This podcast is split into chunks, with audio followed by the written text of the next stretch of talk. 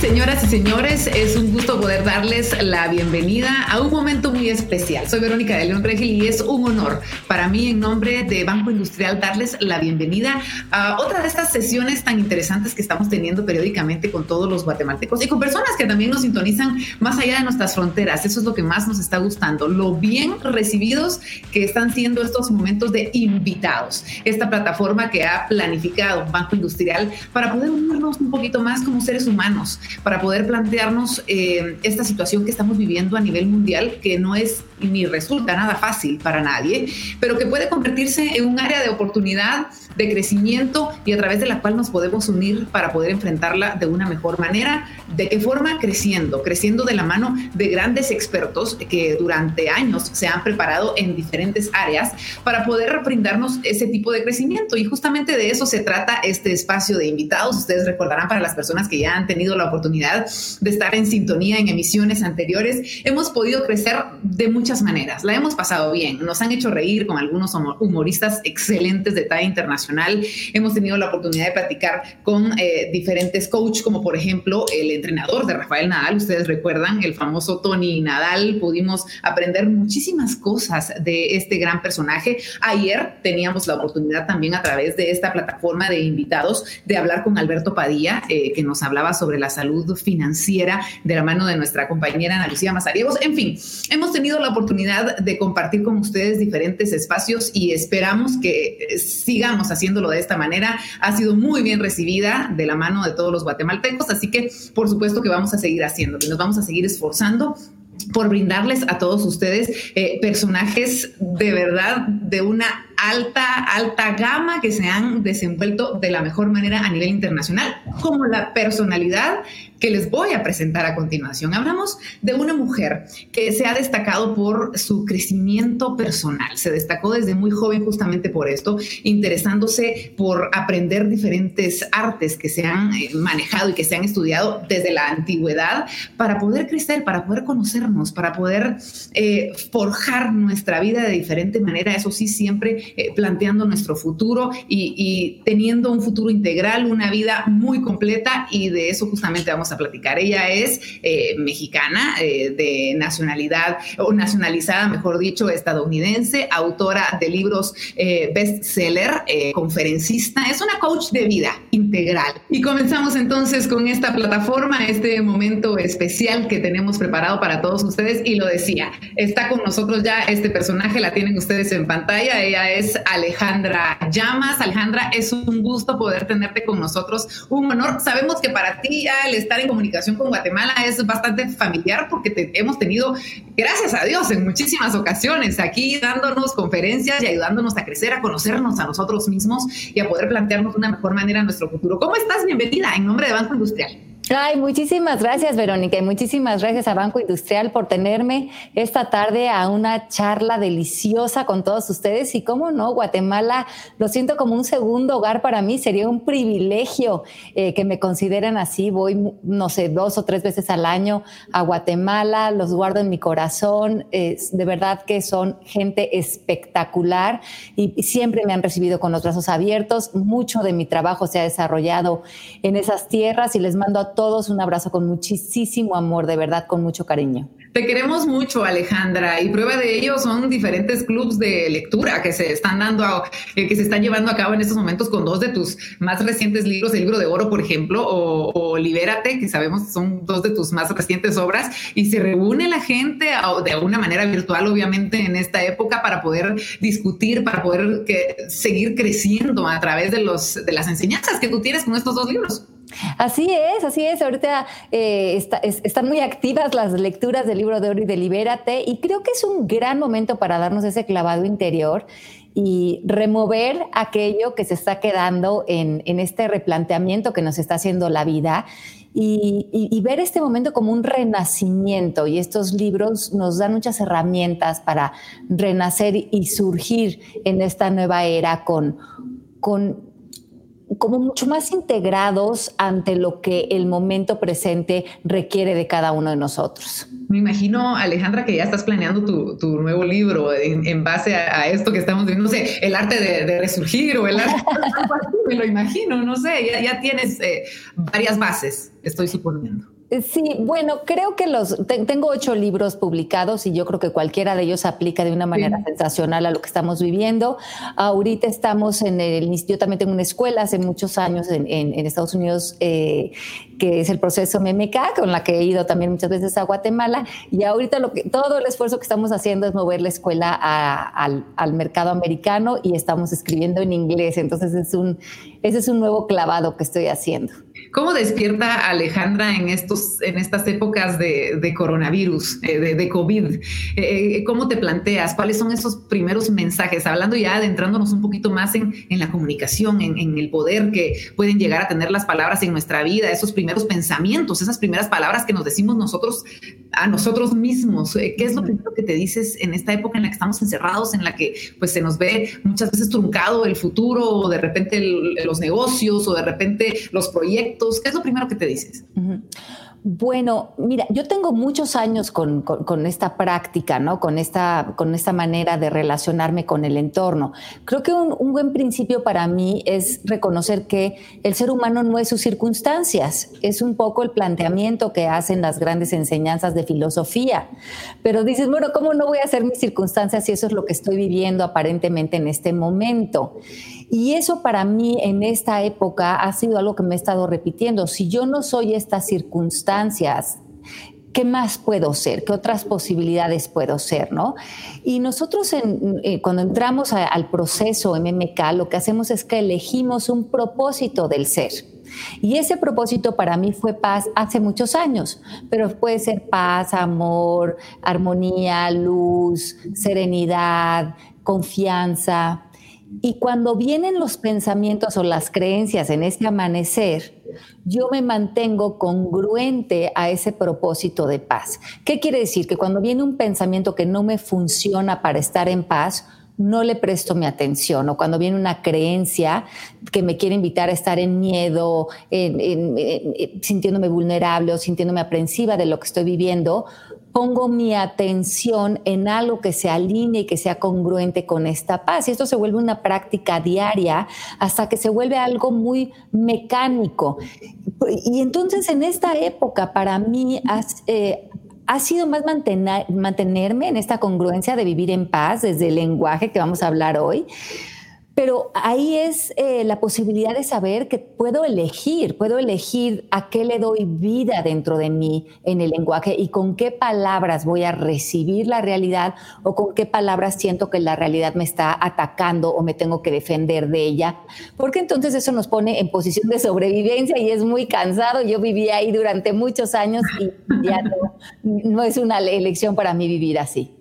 Me encanta porque en definitiva no somos dueños de, lo que nos va a suceder durante el día la mayor parte de las veces, pero sí somos eh, dueños o tenemos la capacidad de decidir cómo reaccionar ante esas cosas que nos van a pasar.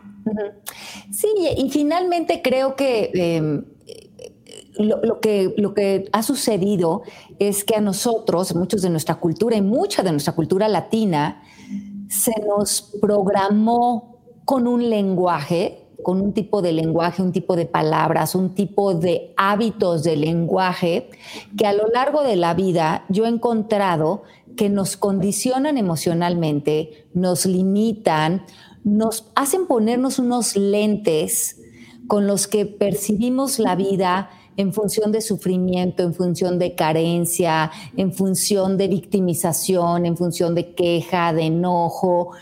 Y yo creo que triunfar con nuestro lenguaje, hablar para triunfar, es realmente podernos remover esos lentes y recibir el regalo que es la vida, recibir el regalo que es cada día, cada amanecer, cada momento. Se oye muy fácil, ¿no? Como que a lo mejor nos están oyendo y dicen, ay, sí, yo qué más quisiera, pero, ¿qué hago con mi hijo, mi hermano, el dinero, el coronavirus, esta época, ¿no? Ya nos vienen ahí la lista de, de, de, peros que vienen después. Pero justamente hoy en la mañana estaba dando una clase en la escuela y les decía, es importante que entendamos que las personas no reaccionamos ante lo que pasa, sino ante lo que pensamos y creemos de lo que pasa o de lo que creemos que pasará o de lo que creemos que pasó. Y eso es muy importante porque ahí la pelota está en tu cancha. Efectivamente, y bueno, este sería todo un tema para poder tratar. Yo sé que nos estamos desviando un poco, pero yo creo que es importante poder comenzar de esta manera porque es parte de cómo nos vamos eh, formateando o reformateando, porque como tú dices, ya tenemos un, un, patrón que se nos ha inculcado, pero de esta manera poder, podemos ir nosotros planteándonos de otra manera y cambiando esa forma de pensar. Pero tú lo decías, hoy vamos a hablar de esas palabras, esas palabras que nos van a ir cambiando la forma de ver las cosas, la forma de reaccionar o la forma de que creemos que están sucediendo las cosas y es hablar para triunfar. Muchas veces, eh, o, podríamos confundir de repente este título, Alejandra, con eh, el, de repente la forma en la que vamos a vender un proyecto o la forma en la que yo estoy presentándome ante el público o la forma en la que yo estoy dando una charla. Y no es así. Te lo digo yo que vivo justamente del habla, de, de hablar y de expresarme. Estamos refiriéndonos a palabras que pueden llegar a cambiar nuestra forma de ver, nuestro futuro, la forma en la que nos hablamos nosotros mismos, la forma en la que nos expresamos y cómo estas palabras de verdad tienen un poder abismal a la hora de ir... Eh, haciendo nuestro futuro, estructurando nuestra vida. Y te dejo entonces ya dentro de esta charla, Alejandra, recordándoles que vamos a tener 15 minutos eh, de preguntas y respuestas al finalizar la misma, así que las pueden enviar desde ya en redes sociales. Estamos en Instagram Live, en Facebook y también en YouTube. Así que Alejandra, es tuyo el espacio, hablar para triunfar. Claro que sí, muchísimas gracias, Verónica. Bueno, a mí me pareció muy, muy, muy interesante cuando yo aprendí que el lenguaje se vuelve la morada del ser, se vuelve ese espacio en el que va a reposar nuestro estado emocional, nuestro sentido de posibilidad, donde se, abre la posibilidad de generar eh, recursos, de abrir proyectos, de terminar relaciones. Ese es el lenguaje en el que vivimos, ese diálogo interior que después se vuelve un diálogo exterior, lo que hace finalmente nuestra experiencia de vida. Vivimos como el pececito en el agua, sumergidos en lenguaje. El lenguaje va determinando todo, pinta los lentes con los que vemos la vida, pinta nuestro cuerpo emocional, pinta lo que es posible o lo que no es posible, pero la mayoría de nosotros usamos el lenguaje de una manera muy vaga, muy inconsciente. Eh, todo lo que decimos lo decimos como si fueran verdades absolutas pero lo más importante es que la, mayoría de nosotros usamos el lenguaje desde un estado de conciencia muy dormido, donde ya no usamos el lenguaje como una herramienta de creación y de poder, sino que usamos el lenguaje para reforzar nuestro sufrimiento y para ver más de lo que no queremos. Entonces, si ustedes, por ejemplo, durante el día tienen el hábito de usar el lenguaje en función, y lo hemos oído muchas veces, a lo mejor últimamente en función de quejarte, de culpar, de vivir en creencias como no puedo, no soy suficiente, esto no es posible para mí, cualquier también pensamiento que se va al futuro, me voy a quedar sin dinero, no voy a poder, o palabras como rechazo, traición, eh, infidelidad, eh, miedo, terror, todas estas palabras que son muy dramáticas, nos alejan de podernos poner ante la vida desde un punto de vista muchísimo más neutro. Cuando yo escribí el libro de El arte de conocerte hace más de 10 años, yo lo escribí con con un planteamiento muy específico en mi vida. Yo me había ido a eh, Minneapolis, Minnesota, a hacer una certificación de coaching que era la punta de lanza de la filosofía humana en ese momento. Y estaba yo tomando mi certificación ah, rodeada de puros americanos. Yo era la única latina ahí.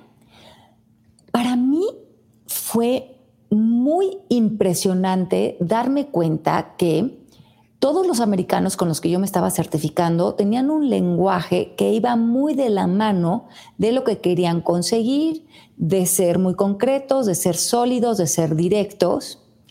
Sin embargo, yo a lo, largo del año y medio que estuve en la certificación, tuve grandes crisis de matrimonio, de dinero, de la vida, y yo cada vez que me reunía al par de los meses a los intensivos de la certificación, yo llegaba con unos dramas, utilizando obviamente palabras exageradísimas, porque eso es lo que hacemos los latinos, utilizar palabras como traición, palabras como imposible, palabras como eh, todo va a estar mal, eh, esto es imposible, nunca voy a salir de esta.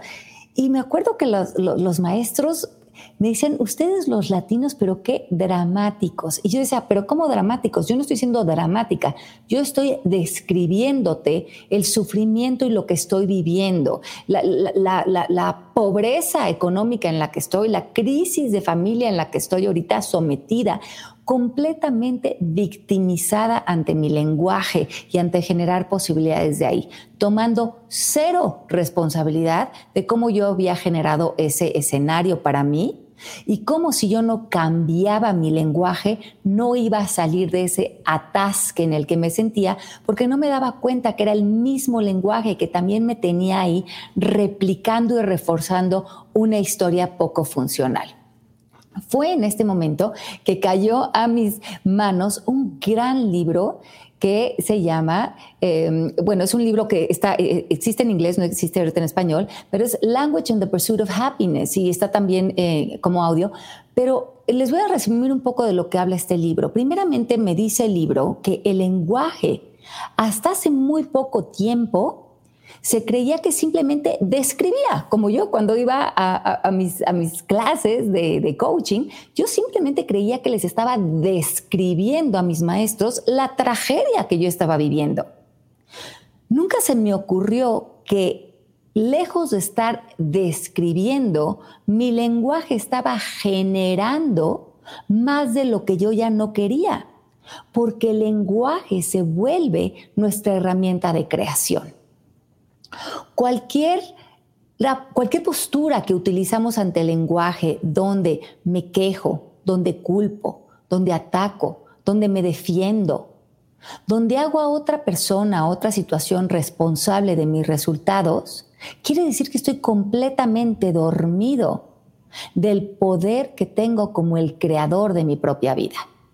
Y esto me pareció fundamental el mismo libro te pregunta de todo lo que está pasando ahorita en tu vida, ¿de qué eres consciente? ¿De qué eres consciente de culpar? ¿Eres consciente de atacar? ¿Eres consciente de ser una víctima? ¿Eres consciente de la limitación en la que estás? ¿O podrías ser consciente de posibilidades, de aceptación, de vivir en valentía? ¿Podrías ser consciente también de ver ¿Cómo tú puedes hacerte responsable de lo que estás viviendo para que de ahí te des cuenta que el poder regresa a ti? Ante esta situación, que para mí abrió muchísimas posibilidades, porque aunque me daba un poquito de resistencia, darme toda esta responsabilidad y tomar toda esta responsabilidad ante mi matrimonio, ante mi economía, ante mis hijos, sentí un alivio. Yo sí quería salir de esa situación, quería restablecer mi matrimonio, quería tener esa solidez económica, tenía mis dos chicos, mis dos niños muy chiquitos y, y, me sentía como que no entendía cuáles eran los hilos que estaban dando ese resultado de mi vida, pero tampoco me quedaba muy claro si yo iba a triunfar en mi vida, iba a triunfar profesionalmente, iba a triunfar en mi matrimonio, iba a triunfar como madre, iba a triunfar. ¿Cuáles eran los elementos que sí o sí tenía que aprender o que saber. Seguí leyendo este libro y me enseñó el libro que hay cuatro actos del lenguaje. Pedir, prometer, declarar y aseverar. El libro nos enseña que estos cuatro actos del lenguaje se llaman actos del lenguaje porque actúan en construirnos a nosotros mismos, en construir nuestra percepción, y en construir y establecer ese futuro que vamos a ir visitando. Y esto ya era una gran esperanza para mí, porque si yo aprendía a utilizar estos cuatro sencillos actos de lenguaje, yo podría acercarme a sentir mucho más poder, para lograr esa felicidad y esa paz que claro que la deseaba, pero no sabía cómo conseguirla. Me di cuenta que la manera en que conseguimos cualquier cosa en el exterior es cambiando la persona que creemos ser. ¡Wow! O sea, que ya no importa tanto qué estoy haciendo, pero quién estoy siendo. Pero ¿cómo que quién estoy siendo? Claro, o estoy siendo una persona que se queja, que se victimiza, que se enoja, pues desde este estado de conciencia, de mucha carencia, quiero salir a triunfar en la vida, triunfar en, en, la paz, en la abundancia, en la tranquilidad. Y la física cuántica me dice, pues similar atrae similar. Como es adentro, es afuera. Si desde un estado de carencia quieres salir a generar paz, abundancia, bienestar, pues todo es energía. ¿Cómo vas a hacer ese espejo? No tiene ninguna lógica. Dejé de concentrarme en qué tengo que hacer para estar en paz en mi matrimonio, en paz en mi economía, en paz con la vida, en paz con la circunstancia, y empecé a trabajar en mí. Me di este clavado interior. Y empecé a darme cuenta que yo estaba haciendo desde la carencia y que simplemente lo de afuera era un espejo de mi estado de conciencia y que el estado de conciencia se transforma a través del lenguaje. Porque yo, por default, cuando me despierto, igual que todos ustedes, estamos en un estado de gracia. El universo nos está dando el regalo de la vida. Todas las posibilidades que existen y más están ahí para nosotros en cualquier momento, en cualquier situación. Pero los lentes con los que yo empiezo a limitar eso es con el lenguaje que comienzo a elegir. Hay muchas palabras ante el lenguaje como rechazo, como pérdida, como es muy difícil, como el cinismo que entra dentro del lenguaje, eh, palabras como eh, oraciones que soltamos al aire tan, de una manera tan vaga como ya nunca vamos a salir de esto, las cosas nunca van a ser igual, seguramente no me voy a recuperar económicamente, todo va a estar muy complicado, o cualquier queja que tenemos hacia, hacia los otros, cualquier crítica, va estableciendo y va construyendo ese, ese medio ambiente interior en el que vivimos. Pregúntense ustedes en este momento, ¿cómo es ese medio ambiente interior en el que ustedes han decidido vivir? Cuando yo comencé con todo este trabajo interior, me di cuenta que mi medio ambiente interior era de mucha carencia, de mucho miedo. Mis hábitos de diálogo, de lenguaje, me llevaban a mucha depresión, ansiedad, a mucha queja, a verme separada de otros, a sentir que la vida me atacaba constantemente, a vivir en este estado de sobrevivencia. No sé si a ustedes les hace eco esto en algún área de su vida, pero no es necesario vivir así. Regresando a los actos del lenguaje, a las peticiones, a las promesas, a las declaraciones, a las aseveraciones, que ahorita les voy a enseñar cómo usarlas, sería muy interesante que vieran que toda esa queja, todo ese enojo, esa frustración, viene producto ya sea de un pensamiento o de una creencia, aunque ustedes ahorita lo vivan como la verdad o como la realidad. Otro ejercicio que pueden hacer ahorita es anoten, si no se la están pasando bien en una situación, ¿qué estoy pensando o qué estoy creyendo? Y vean también si eso que están pensando y eso que están creyendo está en el futuro o está en el pasado.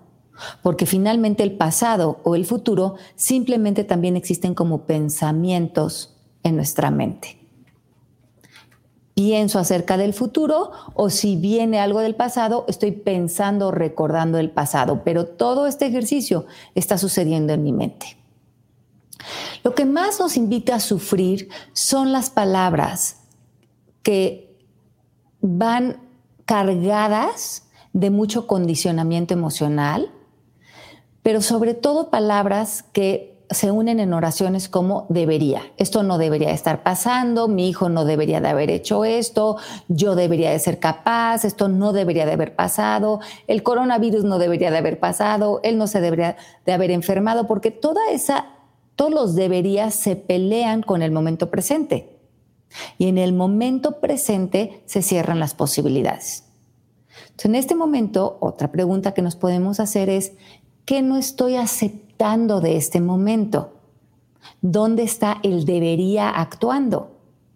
Y a lo mejor también dónde está ese debería con una palabra de mucha carga emocional, como, por ejemplo, él no me debería de haber rechazado. ¿Por qué elegir la palabra rechazo? La palabra rechazo ya es una palabra que te condiciona emocionalmente. ¿Qué otra palabra podrías elegir que no fuera una palabra con tanta carga emocional? esta persona debería de haberme apoyado en mi trabajo. ¿De qué otra manera podría plantearme eso donde yo no siento que los actos de otro me están quitando mi poder? Porque ahí justamente estoy usando el lenguaje de una manera que va a ser difícil sentir que estoy triunfando. Porque la dificultad está en el obstáculo que me está poniendo el lenguaje. cuando ustedes se encuentren sufriendo, pregúntense, ¿qué no estoy aceptando? ¿Dónde están esos deberías en mi vida sucediendo?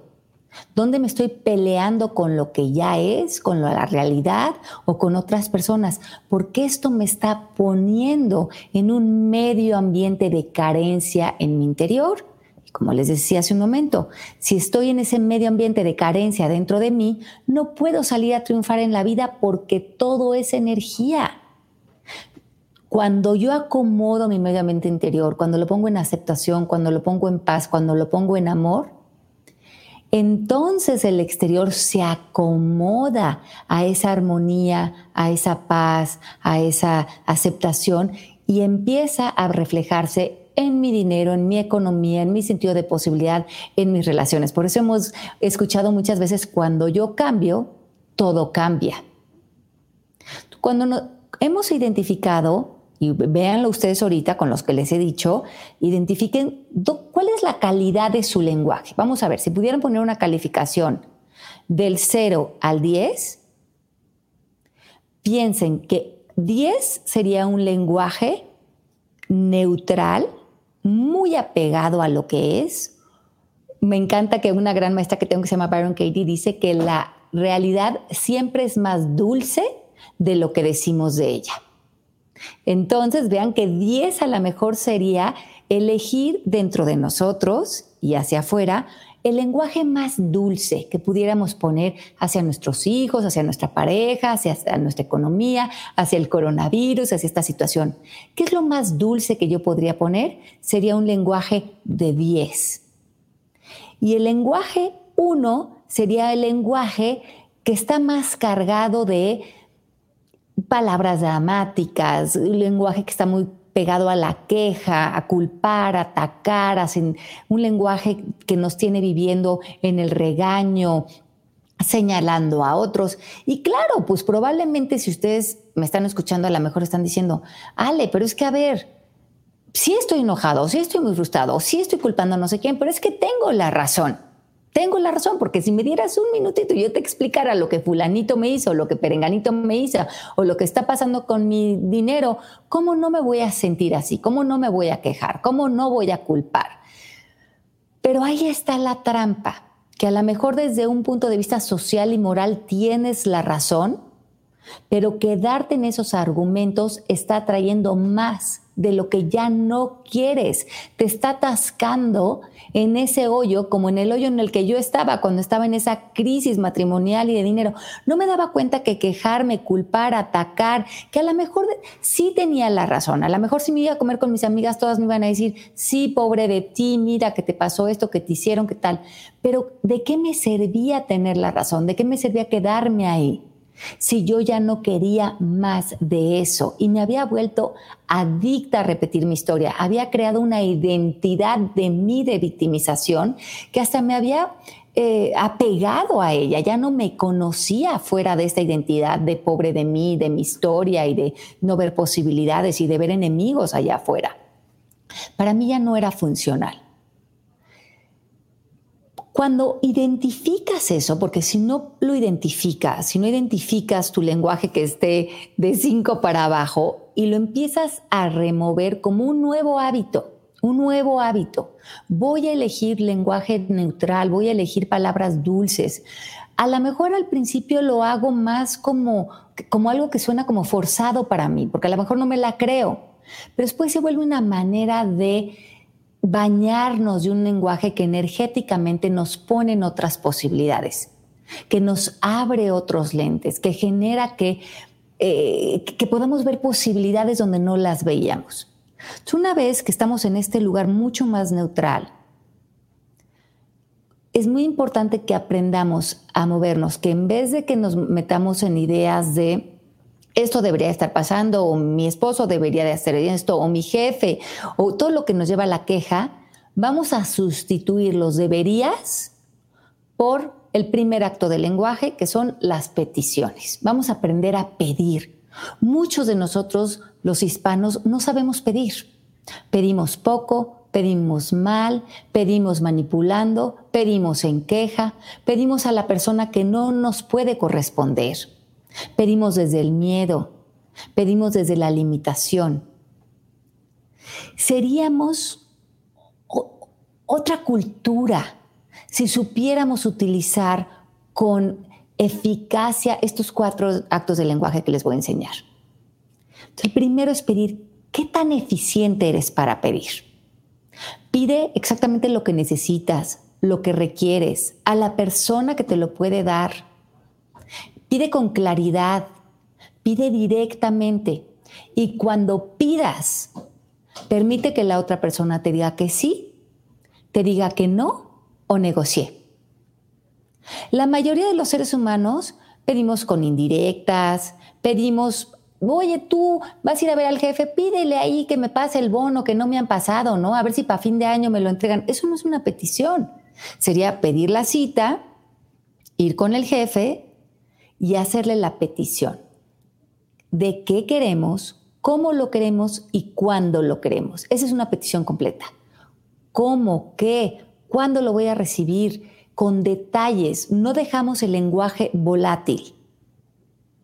Voy con una amiga. ¿Quieres ir al cine? La persona me puede decir sí, no o negociar. Si me dice que sí, cómo, cuándo, dónde. Empiezo a cerrar los detalles, porque ¿cuántos de nosotros en esta cultura hispana muchas veces somos, oye, pues nos vemos, ¿no? Para hacerlo de ese negocio. Sí, ahí nos hablamos. Ahí no, no estamos usando un lenguaje de una manera tan vaga que no va a construir nada en el futuro. Y esto lo hacemos en las relaciones, con los hijos, eh, con la pareja, con, en el trabajo. Aprendamos a pedir, a pedir, a pedir. Eh, y, es maravilloso porque después de pedir algo, eh, y si le damos a la persona la libertad de decirnos que no, muchos de nosotros no pedimos porque le tenemos miedo al no, porque no escuchamos un no neutral.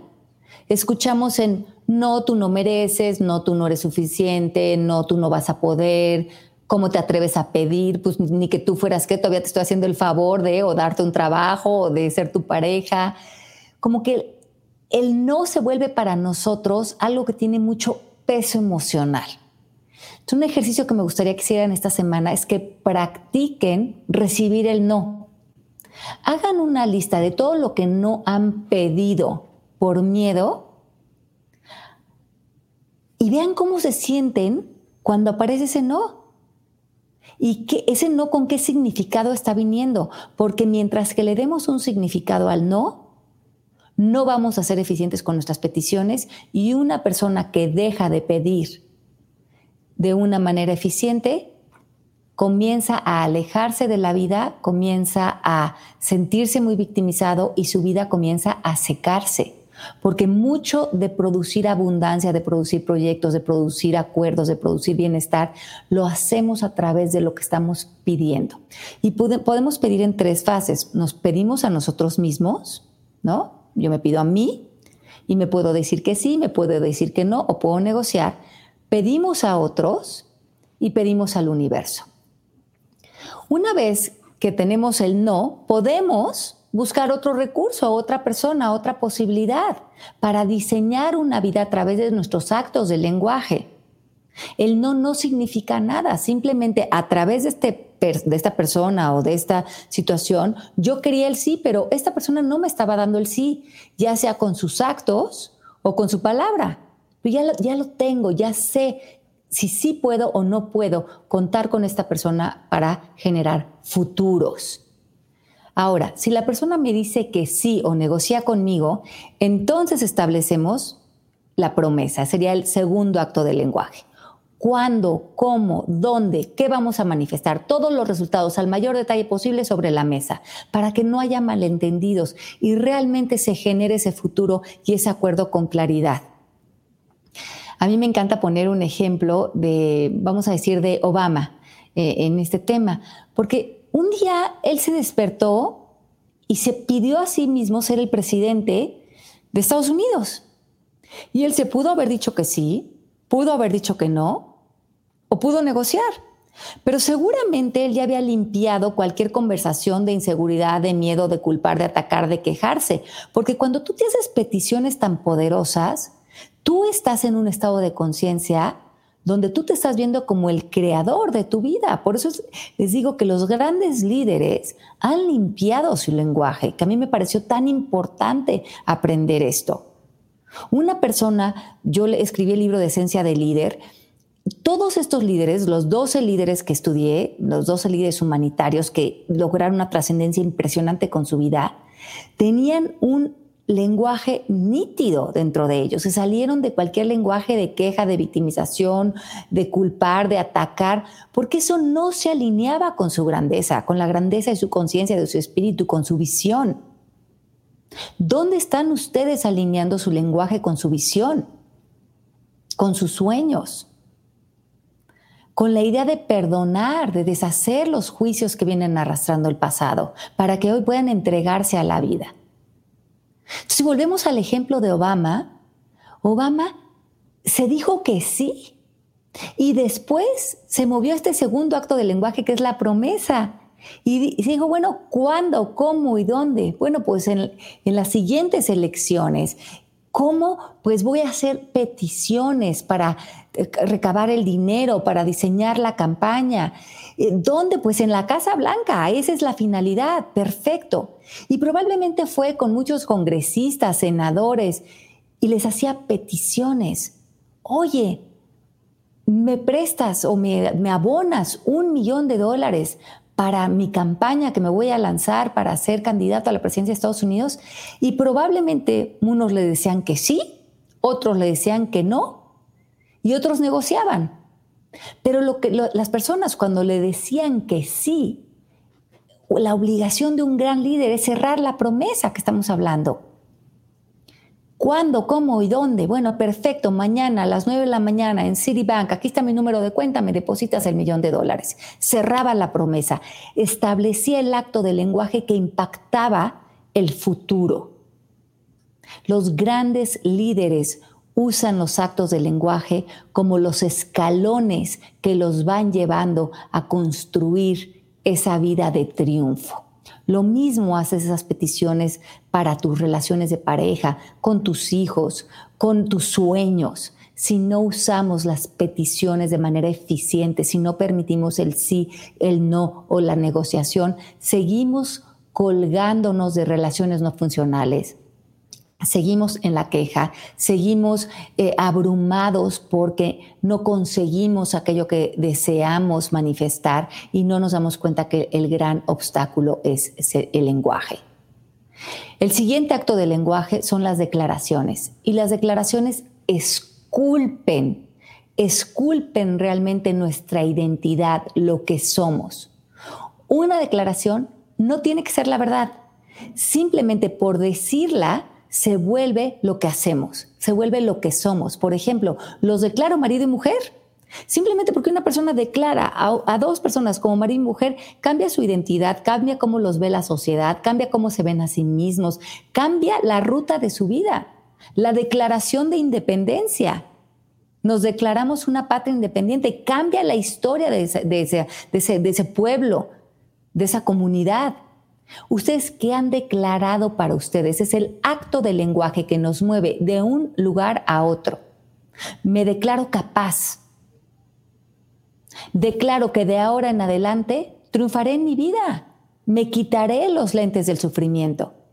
Hombre, tiene tanto poder la declaración y la arraigamos con nuestro cuerpo emocional que los grandes líderes han movido naciones a través de las declaraciones.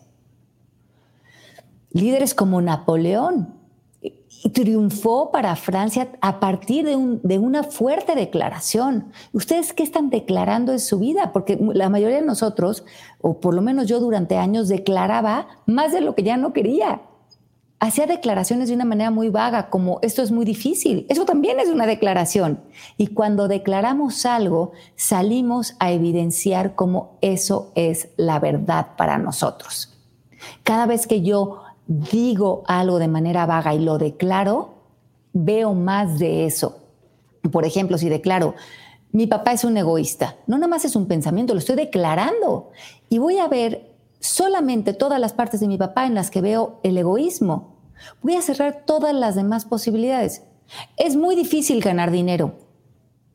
Pues me lo vas a comprobar porque vas a salir a declararlo. Entonces, pongan atención en qué están declarando, porque eso que están declarando para ustedes está dibujando lo que ven posible en su identidad, en su vida, en su realidad aparente y en otros. Estamos esculpidos de declaraciones desde chiquitos hasta este momento de nuestra vida.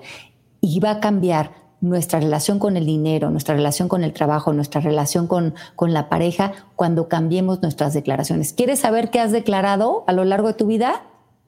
Ve los resultados de tu vida, porque vivimos en un universo donde todo es posible. Y si hay limitación en tu vida es porque una declaración está saliendo a generar un patrón. Por ejemplo, yo durante años declaré que el dinero generaba muchísimo conflicto y que yo no quería nada que ver con el dinero. ¿Y qué creen que tenía en mi exterior? Nada que ver con el dinero. No podía hablar de dinero porque sentía que el dinero iba a generar un conflicto. ¿Qué tenía? Tenía deudas, tenía un desorden económico porque no estaba atendiendo eso desde una declaración funcional. Trabajé mucho de mi interior, de mis pensamientos, de mis creencias, de mi estado de conciencia frente al dinero y todo lo puse en pensamientos que estuvieran de la mano de la paz, de la abundancia, de la aceptación. Mejoré mi relación con el dinero cuando mejoré mi estado de conciencia frente al dinero y después hice nuevas declaraciones frente al dinero como es muy fácil ganar dinero, ganar dinero eh, es, es una habilidad que tenemos todos y que viene de la mano de vivir en inspiración. Y esas declaraciones a mí me funcionaron y desde entonces así se ha alineado el dinero en mi vida, porque las declaraciones son como ese abracadabra, se apegará en función de tu palabra. ¿Y cuántas veces oigo en el entorno cómo declaramos de manera tan vaga y luego no reconocemos cómo estas declaraciones están dando nuestros resultados? Y por último, vamos a hablar de las aseveraciones. Y las aseveraciones, que es el último acto del lenguaje, es la trampa más grande en la que vivimos los seres humanos.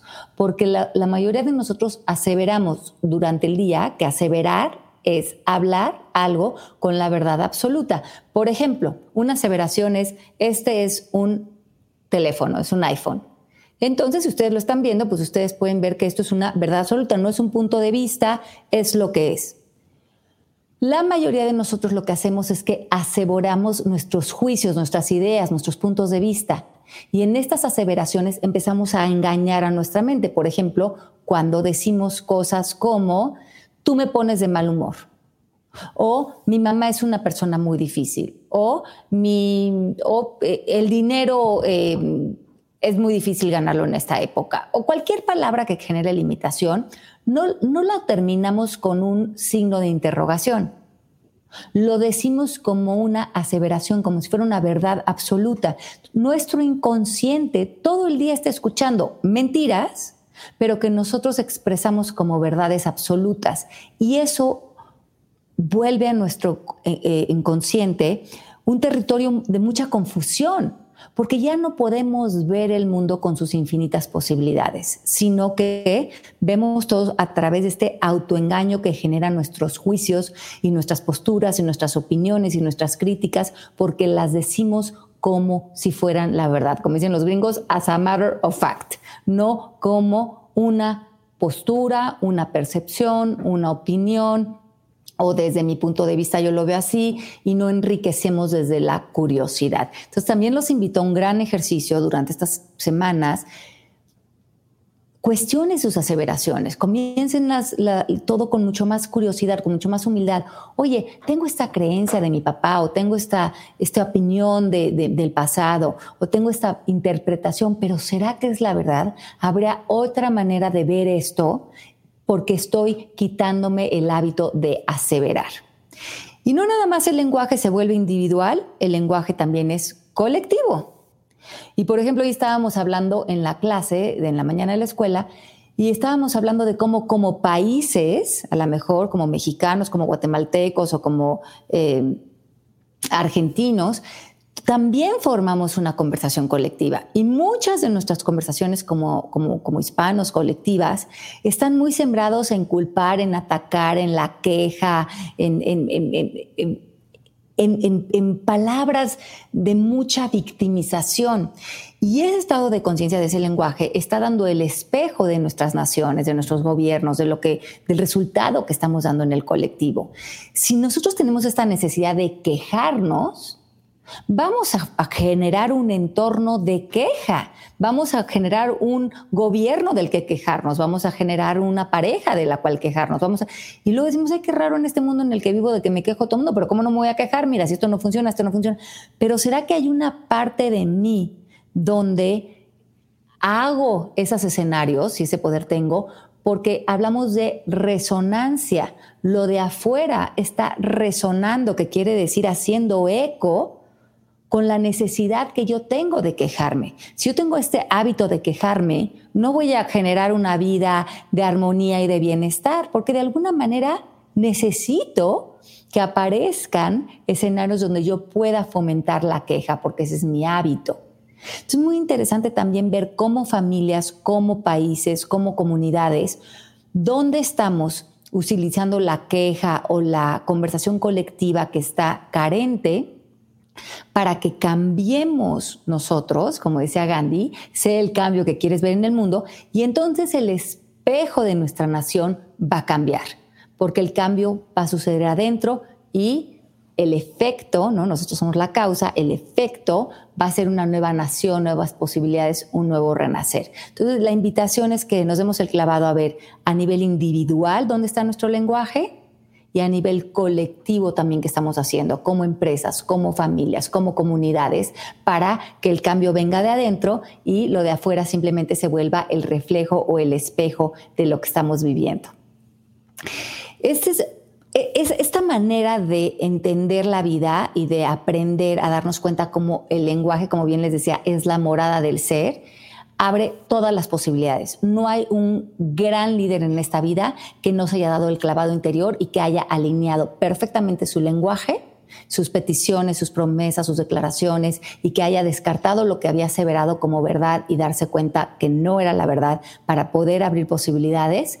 Eh, todos los líderes que he estudiado a lo largo de mi vida, que estudié para, para el libro, eh, han hecho este clavado interior al lenguaje. Si les interesa más este tema, échense el libro de eh, Esencia de Líder, donde pueden abrir muchísimas más posibilidades de lenguaje o el libro del arte de conocerte, porque en todos hablo del lenguaje, porque si no hacemos consciente el lenguaje, no vamos a ver una transformación real en nuestra vida. Bueno, pues creo que llegamos al final de, de esto, mi Vero. Por horas de este tema, seguirte escuchando de, este tema, porque, porque estamos muy interesados y lo hemos visto en las redes sociales. Hay una participación enorme de toda la gente, no solamente en Facebook, en Instagram, también en YouTube. Están interesadísimos en, saber ciertas cosas, preguntas, eh, una que, que, creería yo generaliza muchísimas de las que están ahí planteadas. Bueno, tenemos acá ya la primera de Gustavo y las vamos a ir pasando por acá porque sabemos son muchas, así que vamos a tratar de optimizar el tiempo. Le pueden preguntar cómo puedo manejar mis preocupaciones en la situación actual. Tengo trabajo, tengo salud, pero aún así me ataca la ansiedad de la situación, algo bastante normal, Alejandra. Sí, bueno, vamos a ver que la preocupación, como su nombre lo indica, es ocuparnos de algo que no está sucediendo.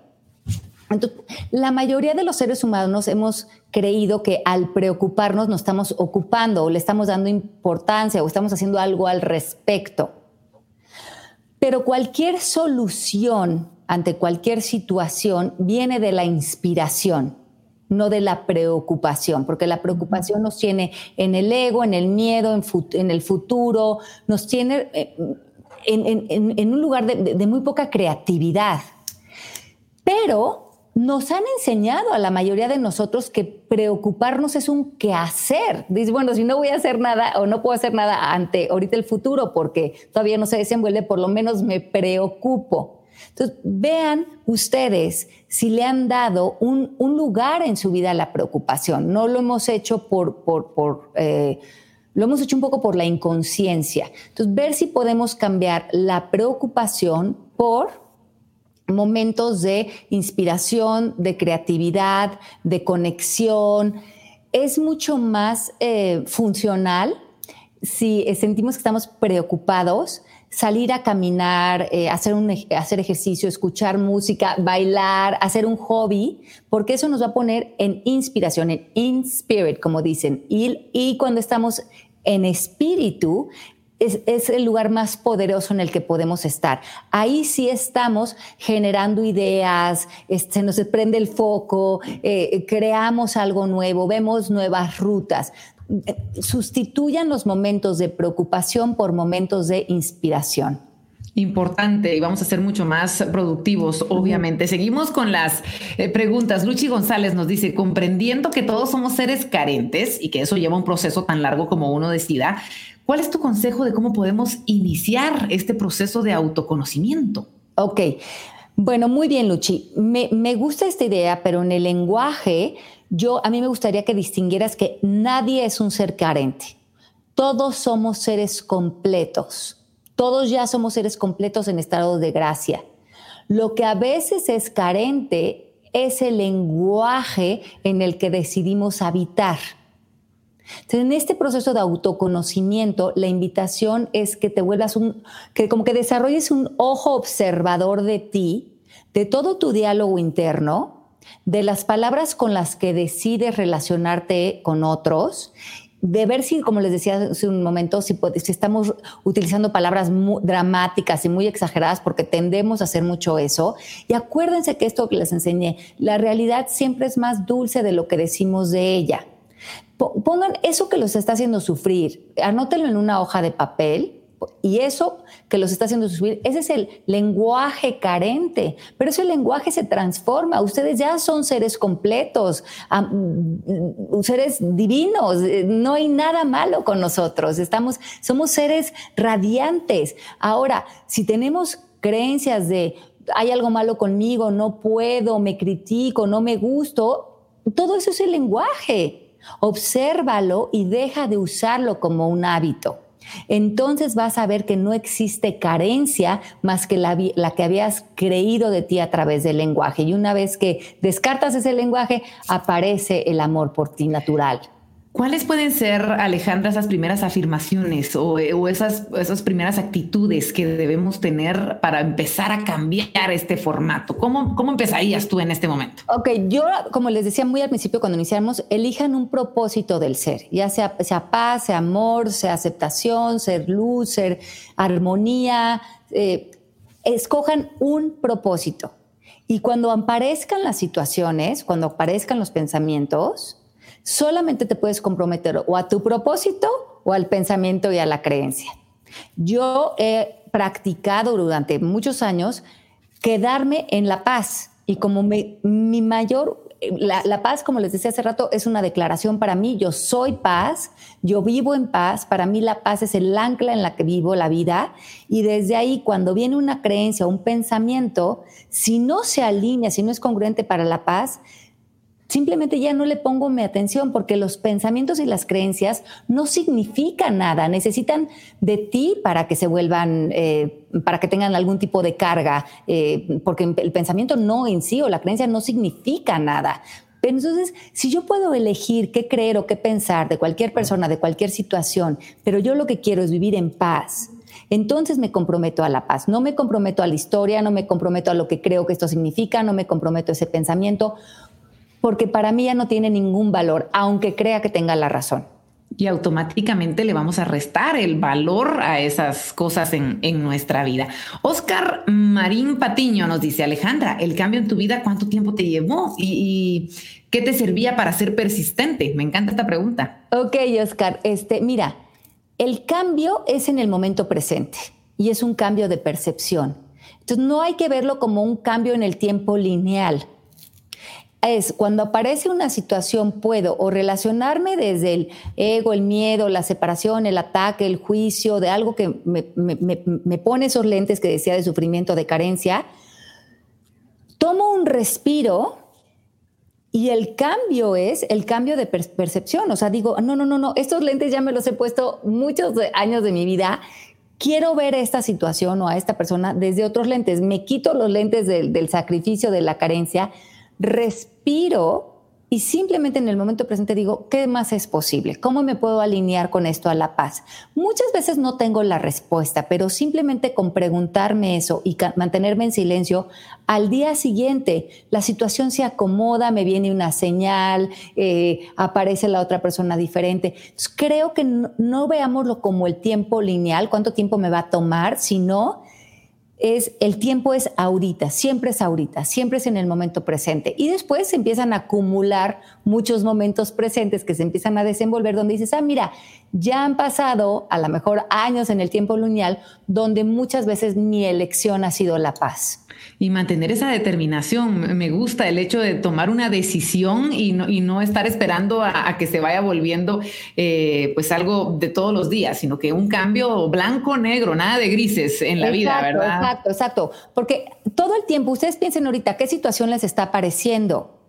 Y esa, y esa situación la están experimentando según lo que creen o piensan de ella o dices, ahorita como no quiero ni pensar ni creer nada de esta situación, porque sé que eso a lo mejor me pondría en miedo o en enojo, en frustración, simplemente me voy a poner en presencia ante este momento.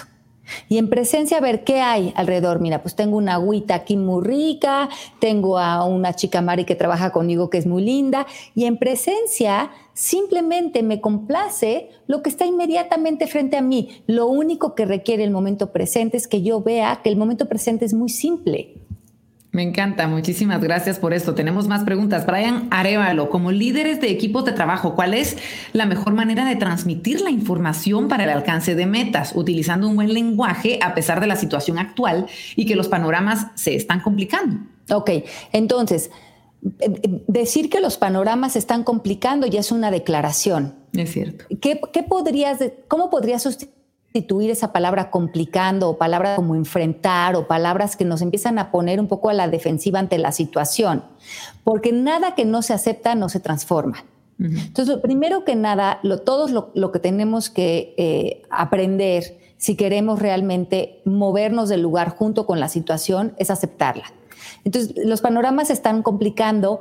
¿Por qué palabra la podría sustituir? decíamos, ¿no? Vamos a buscar palabras que se apegan a la mayor dulzura. Entonces, a lo mejor yo, si me sale esa palabra como de una manera muy automática, pero quiero estar en paz, pues los panoramas están complicando, no me daría paz a mí, por lo menos a mí no me resonaría Alejandra. Y si yo también tengo una empresa, ¿no? Tengo una escuela, entonces pensaría, no, esa palabra me va a poner un poco a la defensiva, me va a poner con miedo, entonces probablemente para mí yo elegiría los panoramas se están transformando Ok, eso me invita a participar en esa transformación, me invita a generar creatividad, me invita a generar inspiración. ¿Cómo trabajamos con los equipos? Con los equipos trabajamos a través de que ellos reconozcan, nuestros equipos de trabajo, que no hay nada malo pasando, porque si no el equipo se va a poner, se va a cerrar, se va a poner a la defensiva y vamos a trabajar desde el control. Y en el control no hay nada nuevo es mucho más eh, eficiente que digamos, a ver, la, realidad exterior se está transformando, ¿cómo nosotros nos podemos subir a la ola? ¿De qué manera podemos participar en esta transformación? ¿Y cómo podemos ver o, cómo podríamos percibir esta transformación que está generando el, el mundo como para nosotros? Y en, e, ese momento subes a todo el, equipo a la ola, desde que las, personas eh, practiquen eh, traer insights eh, y nuevas ideas, creatividad, creo que es un momento fundamental para que todos los equipos de cualquier empresa estén participando desde su intuición, su creatividad, sus, nuevas visiones. Creo que justamente la vida nos está invitando a que todos los talentos que tiene cualquier ser humano que conforme un equipo estén invitados a la creación y a la reinvención de la nueva empresa. Y podemos, bueno, eh, solventar todo esto a través de ese libro que tú nos decías, Esencia del Líder y, este, y todos estos que tú tienes específicamente, se los recomendamos para que puedan eh, tener mucha más información en torno a este tema. Ana Lucía Mazariegos nos escribe y ella dice, ¿cuál es la afirmación más importante que te has hecho? Yo creo que la afirmación más importante que me he hecho, que se ha vuelto para mí la manera en que yo veo la vida, es que vivo en un universo amigable no nada más es lo que yo me digo, sino el mundo que yo veo. Yo veo que el, mundo no me está atacando, el coronavirus no me está atacando, la economía no me está atacando, las cosas no, yo no soy una víctima del mundo ni de lo que pasa. El mundo es, el mundo no tiene significado y, y como veo un mundo amoroso, un mundo amigable, un universo lleno de cosas bellas, ahí está puesta mi atención. Y yo creo que ese es el gran regalo que me ha dado esa afirmación, que yo veo un mundo abundante, un mundo divino, un mundo cargado de bendiciones y un mundo maravilloso, donde yo creo que muchas cosas hermosas están despertando. Yo no veo un mundo eh, de miedo, de ataque o de, o de peligro o de ya las cosas están muy mal, no, ese sería un, mundo en el que a no me gustaría estar viviendo ahorita y como el un mundo lo vivo a través de mi estado de conciencia, yo vivo en un universo bellísimo. Y así debe ser, Alejandra. Realmente cuando nos damos cuenta o, debemos darnos cuenta de todas las bendiciones con las que amanecemos, a mí me gusta mucho poner en práctica ahora que tú lo, que tú lo dices del mundo maravilloso que tenemos. Yo siempre eh, trato de decir y de compartir y, todas las noches decir, vamos a hacer de cuentas de que mañana vamos a amanecer únicamente con las cosas que agradecimos hoy. Y te apuesto que termina la noche y amaneces y no has terminado de agradecer porque te das cuenta realmente de todas las cosas que tenemos, no, no solamente de las carencias. Y, y eso, eso me gusta muchísimo. Tenemos una última pregunta para compartir contigo, Alejandra. Gerardo de Jesús Trigos Abdala. ¿Qué declaraciones podemos practicar para eliminar la creencia de enfermedad y de crisis? Bueno, lo que pasa es que la, creencia de enfermedad y de crisis, o sea, el cuerpo, y esto es como una contestación eh, como un poquito más profunda, pero el cuerpo en sí lo percibe la mente, ¿no? O sea, el cuerpo en sí no lo podemos ver objetivamente. mucho de el miedo que hemos decidido eh, como anidar en nuestra mente, en nuestros pensamientos, en nuestras creencias, pues se va al cuerpo, ¿no? Y, lo sentimos en estrés, en el dolor de hombros, ¿no? Pero es a partir de una conversación de, del pensamiento, de miedos, de, de, creencias. Conforme nosotros vamos eliminando e, ese estado de conciencia de miedo, lo vamos desterrando de nuestro estado de conciencia, el cuerpo puede ir trabajando de una manera de mucha más armonía. Entonces, en vez de atacar una enfermedad o ver eso como una crisis, porque la crisis simplemente es una interrupción de hábitos, eh, ve dónde hay miedo en mi mente, dónde hay miedo en mi mente que se está proyectando en mi cuerpo y, no pelees con la enfermedad o no, no, luches contra ella, recíbela como un maestro que te está indicando que es un síntoma de un miedo establecido en la mente. Tú lo estás proyectando en el cuerpo. Y, no busques un porqué tampoco, sino simplemente entrega cualquier restricción de, miedo o de, aprensión a algo más grande. Yo no sé si le llamas Dios, luz, la fuente, porque no nos metamos en, en, detalles, ¿no? Seguro, porque entonces sería ir a buscar culpables. Si no hay culpables, en todos nosotros, en el colectivo, hay mucho miedo. Eh, hemos, hemos, hemos desarrollado una, una historia humana de generación en generación donde nos hemos arraigado en el colectivo en mucho miedo. A lo mejor ni siquiera es un miedo de mi historia, es un miedo heredado, es un miedo energético. Lo único que proponte a ti es entregar cualquier miedo, cualquier limitación, cualquier resistencia a, al universo para que vaya como abriéndose tu campo energético. Alejandra, muchísimas gracias, de verdad. Imagínate, llevamos una hora, cinco minutos eh, compartiendo con todos y estoy segura de que se nos, eh, si preguntáramos y si hiciéramos una encuesta, todos pedirían por favor seguir platicando del tema. Queremos agradecerte el que hayas tomado estos minutos de tu tiempo para regalárnoslo y, de, y compartir tanta sabiduría, tantos buenos consejos con eh, todas las personas que están en las redes sociales de Banco Industrial en este momento. Sabemos que van a ser de muchísima ayuda. Desde ya tenemos ya ese chip cambiado y así es como debe ser. Eh, estoy segura de que todas las personas después de esta hora somos diferentes gracias a todo lo que tú nos has dicho. Así que te dejo estas últimas palabras, este mensaje final para todos los que te están escuchando. No, pues muchísimas gracias a ustedes y a la plataforma de invitados y a ti y a todas las personas que hicieron posible que hoy nos pudiéramos reunir.